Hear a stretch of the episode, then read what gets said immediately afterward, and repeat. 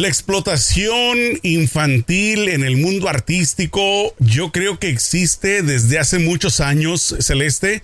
Solamente hoy en día pues uno se da cuenta, eh, digamos desde la época moderna, ¿no? Por los medios de comunicación que te das... Gracias a las redes sociales también, ¿no? Eh, eh, mucho más, pero me refiero desde que ya la televisión, desde que la radio, empezabas a escuchar chismes acerca de cómo trataban a los artistas jóvenes y qué mejor caso o qué peor ejemplo tal vez que podamos poner de lo que está ocurriendo con una de las grandes estrellas de Hollywood. Por supuesto, vamos a hablar de este tema, mi querida Celeste. Esto es ¿Qué más da show? Stand by for action.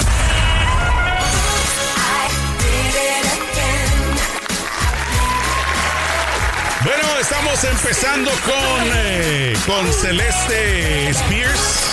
No, no eres Celeste Spears, ¿verdad? ¿Y qué está?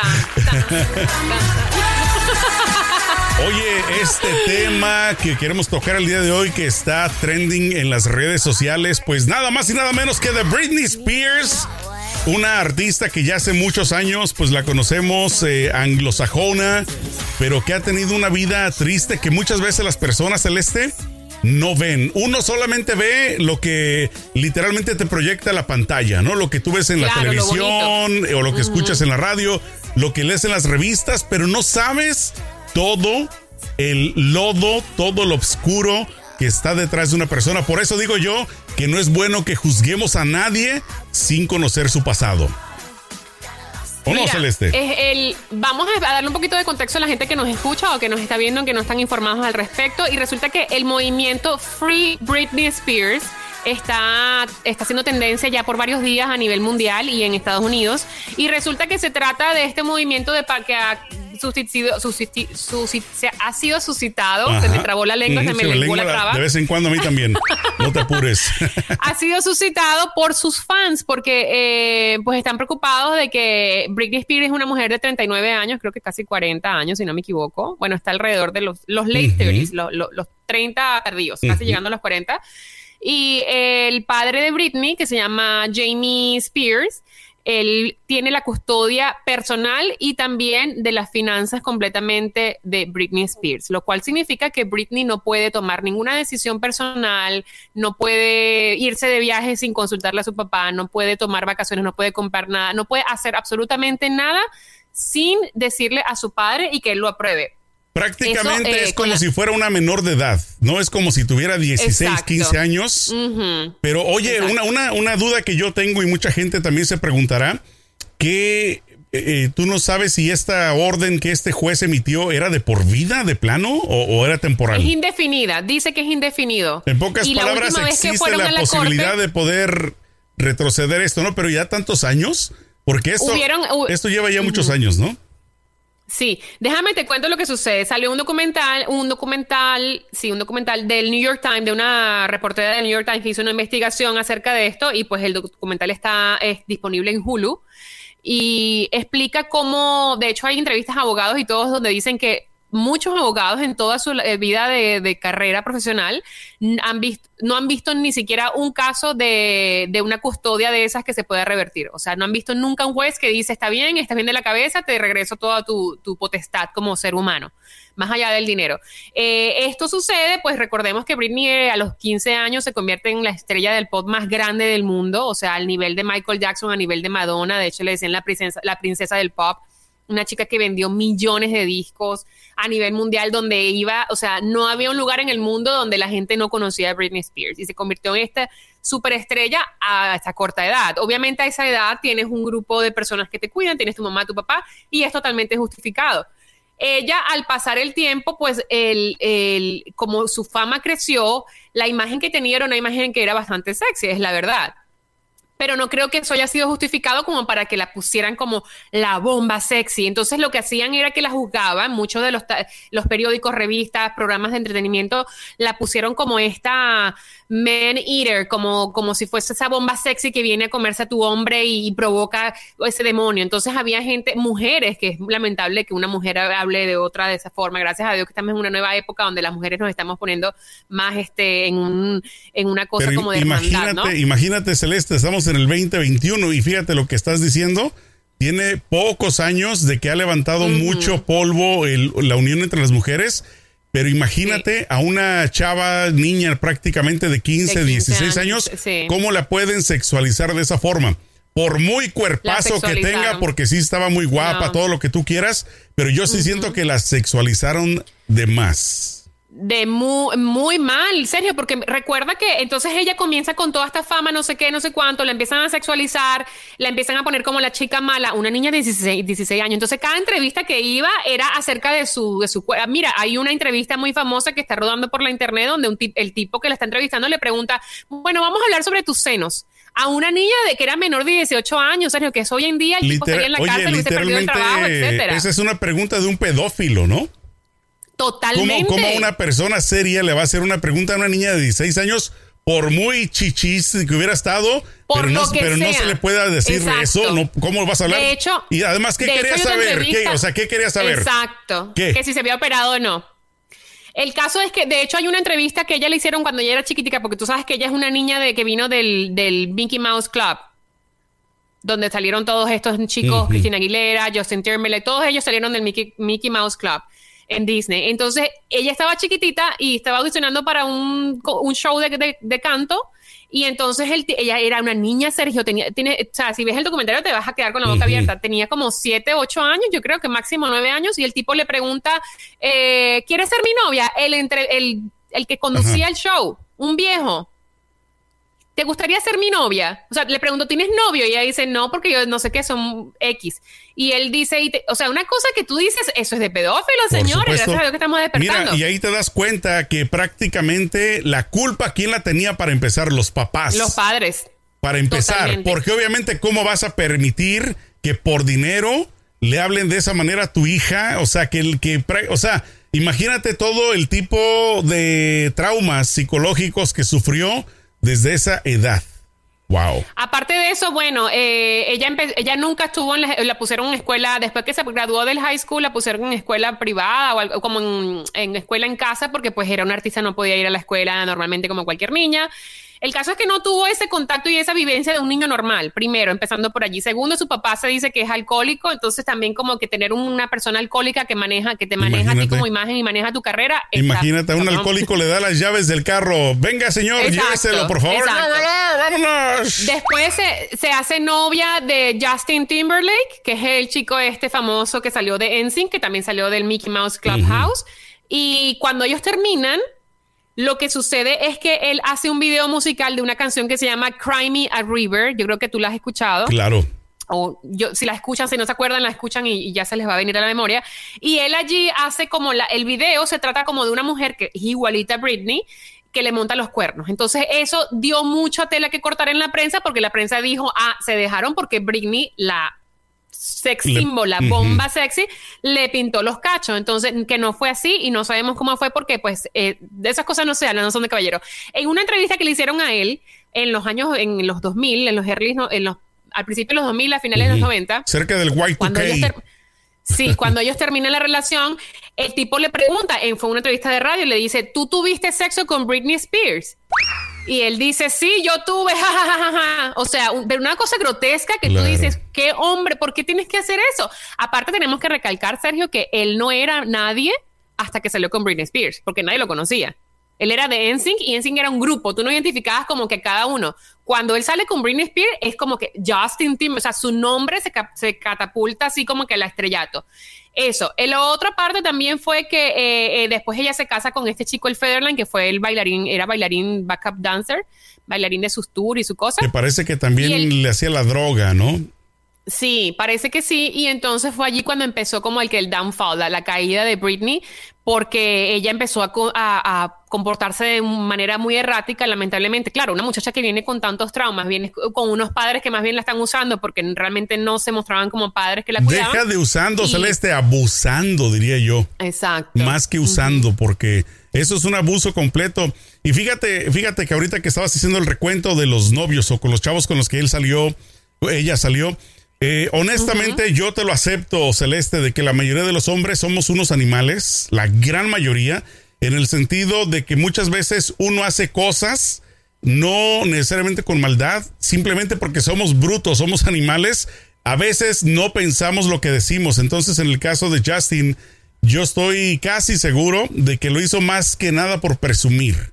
¿No? Ahí es donde aplica el dicho, dime de qué, de qué, ¿cómo se Dime de qué presumes de, de, qué careces. Entonces, automáticamente te das cuenta de que si estaba presumiendo de esa manera, pues es obvio de que estaba ocurriendo lo opuesto. Pero a mí lo que me frustra más que él, más que los padres de ella, son los medios de comunicación, los periódicos, las revistas, de que se inventan, buscan, rascan cualquier cosa con tal de vender periódicos o vender shows que sinceramente, te lo digo, a mí se me hace de lo más bajo, se me hacen unos hipócritas el hecho de, que le estén rascando. O sea, el hecho, eh, un ejemplo, poniéndole pausa un segundito, ¿no? Lo que le pasa últimamente a Eduardo Yáñez, que van y le están pique y pique y pique hasta que les suelta su, su guamazo que es lo que están pero buscando. Él es un agresivo naturalmente. No, por eso, pero, pero yo me, mi, a lo que me refiero con la comparación es que le están pique y pique. Entonces, en el caso de Britney Spears, desde niña, o sea, el hecho de acosarla, o sea, imagínate de lo que nosotros sabemos, Celeste, y de lo que viste en el documental, cómo la perseguían en el auto. O sea, cómo la acosaban, no importa si era su casa, que si un restaurante, o sea, cuando quería tener un poquito de vida privada fuera de un escenario, simplemente no se lo permitían eran cientos de flashes que le estaban ahí dando la cara, ¿no? Ahí es donde recordarás aquella anécdota que salió con el paraguas a dar guamazos. A darle golpes al paparazzi. Porque perdió la cabeza. O sea, imagínate que tú vivas con eso día y noche, Celeste. ¿Cómo no? No importa que seas una niña, que seas mujer en algún momento vas a perder la cabeza con tanto totalmente no totalmente comprensible y era una época Sergio en donde no se hablaba de la salud mental entonces eso era un tabú el, que una persona tuviese algún eh, problema mental algún este desbalance alguna depresión alguna ansiedad lo que sea era un tabú y era considerado como que estás loco vas a ir al psicólogo o sea era lo peor ¿Cómo tomó la gente? Perdón que te interrumpa, antes de que se me olvide, ¿cómo tomó la gente y los medios? ¿Te acordarás en aquella época donde era muy amiga de Paris Hilton? Y que andaban sin calzones. O sea que por donde quiera les tomaban fotos sin calzones. Yo lo, yo lo veía como tipo rebeldía más que por cualquier otra cosa. Era como que quieren, quieren hablar de nosotros, órale. Pero yo siento que sí lo hacían como rebeldía y la gente, o sea, entre más y más les picaba y les picaba, es como que suelten más, entreténganos eh, el abuso psicológico que ella ha vivido. Honestamente, a mí me da mucha lástima. A mí me da mucha lástima, le tengo compasión, Sergio, porque aparte de eso, eh, hubieron muchísimas entrevistas en donde mujeres la entrevistaban, valga la redundancia, y la atacaban. Y era una niña, Sergio, no era una mujer que se podía defender con entereza, con madurez, ¿sabes? Con picardía, con colmillo. No, era una niña de menor de edad, 17 años, 18 años y la agarraban como, como bolita de, boxeo. Pero ahí es donde, donde la pregunta sale, Celeste. ¿Qué es lo que buscaban esas mujeres con esas preguntas? El al rating. El amarillismo. claro. O sea, les importaba un comino yo creo que la, gran falla. La gran falla fue de parte de los, eh, de los padres y del equipo de ella, porque el equipo de ella eh, no la protegieron. Y ellos, o sea, los medios no te van a proteger porque los medios lo que quieren son ratings. Y si tú te caes y te vas de boca y sangras, para ellos mejor. Mientras más amarillo se la nota, mejor. Lo que te tienen que proteger es tu equipo. Decir, no, eso no sale. Este pedazo de la entrevista me la cortas ella no va a hacer esas preguntas, no va a responder esas, esas preguntas, ella no se va a poner esa ropa. O sea, esa, ahí estuvo, que ahí fue gran falla de su equipo y de sus padres. Eh, el caso de Sergio, para no hacerte la historia larga, ella se divorcia del chico con que tuvo dos niños, el tipo le quita la custodia porque el juez eh, dictaminó de que ella no estaba bien de la cabeza para tener sus niños. Eh, por todos los escándalos que había tenido. ¿Te acuerdas que se puso el bebé en, las piernas y empezó a manejar? Claro. Se, rapó se cayó con el niño en la mano. Cuando se rapó la cabeza. Y bueno, el juez determina también que el papá va a ser el custodio de sus finanzas y de su persona. O sea que Britney no puede hacer absolutamente nada sin permiso del papá y no puede tocar ni siquiera un centavo de su fortuna que ella ha trabajado toda su vida. Y que sigue trabajando. Que es lo más triste, que sigue haciendo conciertos, presentaciones, eh, o sea, todo lo que sigue generando y cómo es posible que no pueda decidir si se compra siquiera una bolsa. Aparte, exacto. Aparte, ¿te acuerdas que ella hizo una residencia en Las Vegas donde hacía shows casi que todos los fines de semana o no sé cuántos días a la semana? La segunda residencia que hizo, que firmó para hacer, ella decidió no hacerla porque entonces ella lo que alega es que yo no voy a trabajar, si yo estoy mal de la cabeza, entonces yo no voy a producir más dinero, porque yo no, si yo estoy mal de la cabeza para tener libertad económica y libertad personal, entonces yo no puedo hacer conciertos, yo no puedo sacar discos, yo no puedo hacer tours, etcétera, etcétera. Entonces se rehúsa a trabajar hasta que su papá, hasta que el juez no le quite la custodia de ella a su papá y se la regresa a ella como individuo.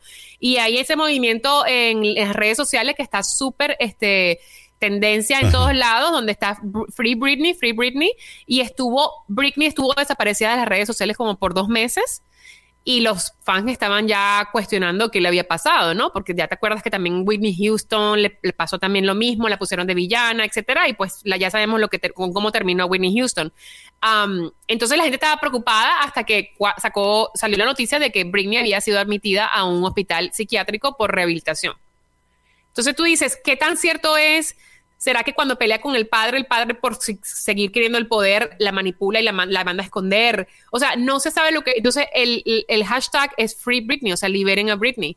honestamente, honestamente, por dinero, no me sorprendería que el mismo papá, así estilo película de terror, eh, esté inclusive metiéndole algún tipo de droga estupefaciente. Uno no sabe. Mm, honestamente, tienes que pensar... Tienes que pensar lo peor una vez más cuando se ve el tipo de familiar que tienes que está a cargo tuyo. En este caso ya se sabe el papá, por lo menos de lo poco que sabemos, pues no necesitamos saber más para darse cuenta de que no es una persona de bien, que no es una persona que le importe el bienestar de su propia hija, simplemente le importa el bienestar de don dinero, que me imagino que es lo que le preocupa, que prácticamente la declaren sana y que deje de darle dinero porque sí, también parte del problema que yo escuché en una época es que pues ellos tienen problemas muy grandes, o sea que había mucho pique entre papá e hija. Entonces, ¿qué te indica de que eso ha sido una relación tóxica? Me imagino, eh, por ponerlo un poquito en comparación de lo poco también que sabemos de la vida de niño de Luis Miguel, por ejemplo, pero, pero pues obviamente, ¿qué, ¿qué pasa? De que hay historias eh, a través de los años que hemos conocido de artistas que han crecido, que se han hecho muy grandes, pero que empezaron desde niños con abuso. El otro caso también que me viene a la mente de Michael Jackson, que se decía a Celeste que también sus padres, sus padres, más específicamente el papá, lo abusaban y que por eso que por eso también tuvo esos eh, desvíos. Entonces, eh, uno una vez más lo repito, no porque sea una figura pública, no porque tú veas algo en la televisión o en un periódico te dejes guiar por eso, porque a final de cuentas lo que está buscando el periódico es vender y se respeta, es obviamente su trabajo. Pero pues ahí sí la culpa 100% de los padres que no cuidaron la vida de ella. De, de padres que están hambrientos de dinero y de que su hija sea famosa para ellos ser el papá de o la mamá de. Inclusive hace poco, hace poco, no sé si escuchaste el caso de una mamá, creo que fue la pareja, no estoy muy seguro en este momento, pero creo que la mamá eh, estaba utilizando a sus hijos, a sus niñas más específicamente en YouTube, que había hecho un canal con, con ellas y el punto es de que se lo cancelaron porque estaba prácticamente abusándolas. Entonces, te digo, te das cuenta, te das cuenta hasta dónde llega el cerebro de ciertas personas descerebradas que prácticamente les vale grillo el bienestar de sus hijos, simplemente quieren hacer fama con ellos para exprimirlos como limones y sacarles dinero. Qué triste, qué lamentable. Y lo peor del caso es que, eh, por ejemplo, hubo uno de los paparazzis que está allí en, la, en, el documental, Sergio, que dice que sí, nosotros perseguíamos a Britney porque pues nos pagaban mucho dinero por las imágenes y por las fotos que le tomásemos. Eh, entonces, claro, eh, al acosarla, ella es un ser humano, explotaba, era joven impulsiva y explotaba. Entonces esas imágenes las vendían a pues tanto dinero. dice Yo escuché que, hasta 25 mil dólares por foto. Imagínate 25 Dice uno que era el director de una, de una, de una revista muy famosa que él tenía un, una, un budget, un, este, un presupuesto anual de 140 millones de dólares para gastar en fotos de celebridades a los paparazzis para que para poder producir contenido para la revista. O sea, imagínate la cantidad de dinero que hacían los paparazzi persiguiéndola y provocándola, porque la provoca, se ponían en medio del carro, enfrente del carro para que ella no pudiera manejar.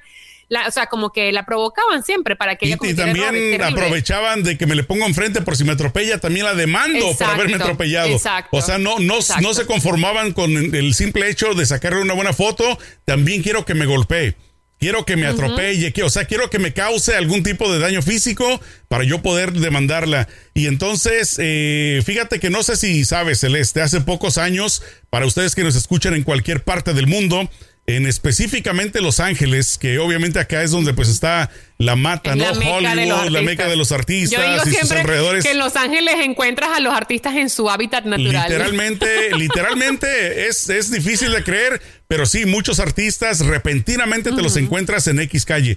Pero pasaron una ley precisamente celeste donde es delito eh, para los paparazzis seguirlos, corretearlos, porque han causado muchos accidentes también, porque van huyendo, quieren salir despavoridos y qué pasa de que causaban accidentes. Entonces ahora ya está prohibido. que la mataron por perseguir los, paparazzi. Entonces, por lo menos de este lado del mundo ya está prohibido, ya no pueden como antes perseguirlos. Pueden encontrarlos en la calle, en algún supermercado, lo que sea, pero eso de andar siguiéndolos y tomándoles fotos ya no está permitido.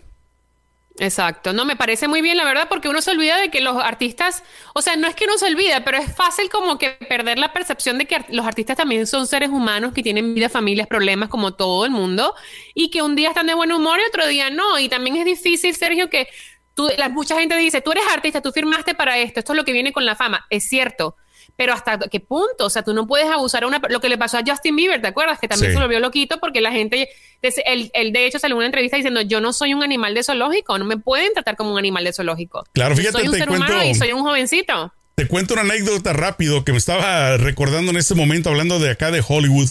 Hace unos cuatro o cinco años más o menos estaba en un estudio este, aquí en, Hollywood de, de televisión, de producción y fíjate que no sé si te la platiqué esta anécdota, pero estaba yo pues ahí echándome un sandwichito, estaba comiendo, descansando y, viene una persona, se me acerca y me dice buen provecho. Y yo, ah, muchas gracias. Y lo volteo a ver, adivina quién era. ¿Quién? No me lo vas a creer. Era eh, eh, Paul McCartney, el ex Beatle. Y yo, yo cuando lo veo digo, muchas gracias. O sea, así bien, bien amable. Te digo, llegó y me saludó y llevaba su un, este portafolio con una guitarra, no sé qué sería, pero ahí en este lugar habían estudios de grabación que son famosos y él llegó a grabar. Y entonces yo me quedé pensando, dije, ¿por qué no le pedí una foto? Verdad, con el sándwich Exacto. No, sí, pero digo, me agarró totalmente desprevenido porque yo estaba comiendo, viene, se me acerca, buen provecho, gracias. Y sí, cuando lo volteé a ver que ya me di cuenta de quién era, dije, bueno, ni modo. Ahí para la otra, cuando salga, le invito el otro pedazo de sándwich que no me alcancé a acabar. Yo últimamente aquí he visto yo así famoso. ah, cuando estaba en Los Ángeles fui a un restaurante a comer. Bueno, eso fue antes de la pandemia. Y vi a una, un rapero que se llama Drake. No sé si lo conoces. Sí, sí claro y estaba sentado y entonces sí a uno le da como que, ¿sabes? El Star Trek de estar mirándolo para ver cómo es que tan alto está la piel. O sea, como que a, chismosearlo. Pero, pero también entiendo, yo como que como también trabajamos en televisión, sabemos que, que a ellos no les gusta que los vean como, como animales zoológicos. Entonces es chévere como mantener la distancia. Sí, te digo, en este caso, por ejemplo, ¿no? Que yo ni siquiera me, no, no es que no me atreví, sino como me agarró desprevenido, no, Se te no fue pensé la onda, sí, haberle pedido. Pero yo estoy seguro que si lo hubiera dicho, se hubiera accedido, ¿no? Porque muy amablemente. Y así como él, me ha tocado pues acá en Los Ángeles encontrar así a muchos artistas. Un día me encontré a una que se llama Celeste Santana, no sé si la conoces. ¿Y cómo fue? Bien amable, ¿verdad? Olvídate, no, hombre, sí, sí, sí, bien amable. Me regaló un autógrafo. Lo único que me faltó pedirle fue una foto. Y la cara igualita como está en las fotos. Parece que está photoshopeada. Lo único que me la imaginaba más chaparrita, pero no, está bien alta, imagínate. Y sí, ¿Sabes que la gente cuando me ve, cuando, bueno, cuando trabajaba en televisión, la gente me veía y decía, hoy sí eres alta. Y yo, pues sí, que se esperan. Así se te quedan viendo el ombligo. Oye, Celeste. Pues sí, ¿cómo está el clima por allá arriba? ¿Cómo está la venta de chicles en los aviones? Bueno, mis queridos amigos, comadres, compadres y champillones, ¿qué les podemos decir a nuestros amigos Celeste? Que descarguen nuestro podcast en todas las plataformas digitales, que nos busquen en YouTube también para que nos vean estas caras hermosas y preciosas toda la semana y que nos escriban en las redes sociales para saber qué opinan o de qué quieren que hablemos. Perfecto, cuídense mucho amigos, comadres y compadres, échenle mucho peligro. Chao.